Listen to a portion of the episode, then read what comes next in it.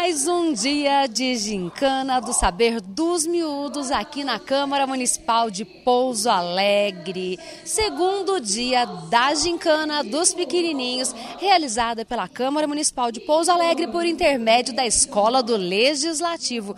E já está começando. Vamos acompanhar.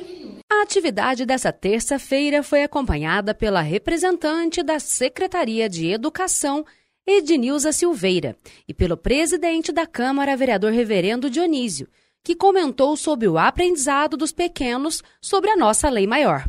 A Câmara Municipal faz esse trabalho com muito carinho, porque nós acreditamos que a cidade será cada vez melhor à medida em que os seus habitantes forem cada vez melhores. Que o nosso país será cada vez melhor à medida em que cada brasileiro conseguir participar mais, na construção de um mundo diferente. E essa criançada que está aqui hoje, né, acompanhada dos seus professores e dos nossos professores aqui da casa, elas são a esperança nossa. Elas trazem aquela certeza para nós de que esta geração vai ver um Brasil melhor do que nós estamos vendo hoje.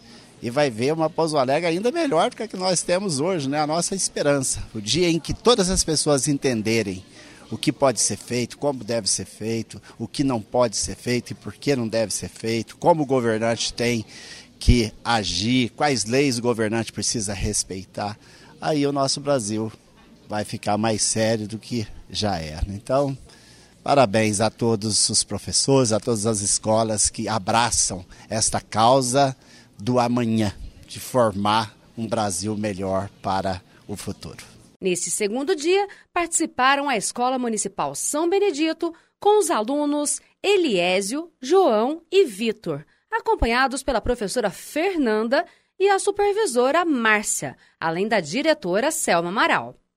A Escola Municipal Vasconcelos Costa, representada pelos alunos Giovana, Samuel, Tiago e o professor Carlos e a professora Kelly, além da supervisora Natália. O CIEM de Fátima, representado pelos alunos Maria Eduarda, Kevin e Yasmin, e a professora Patrícia e a supervisora Cristiane.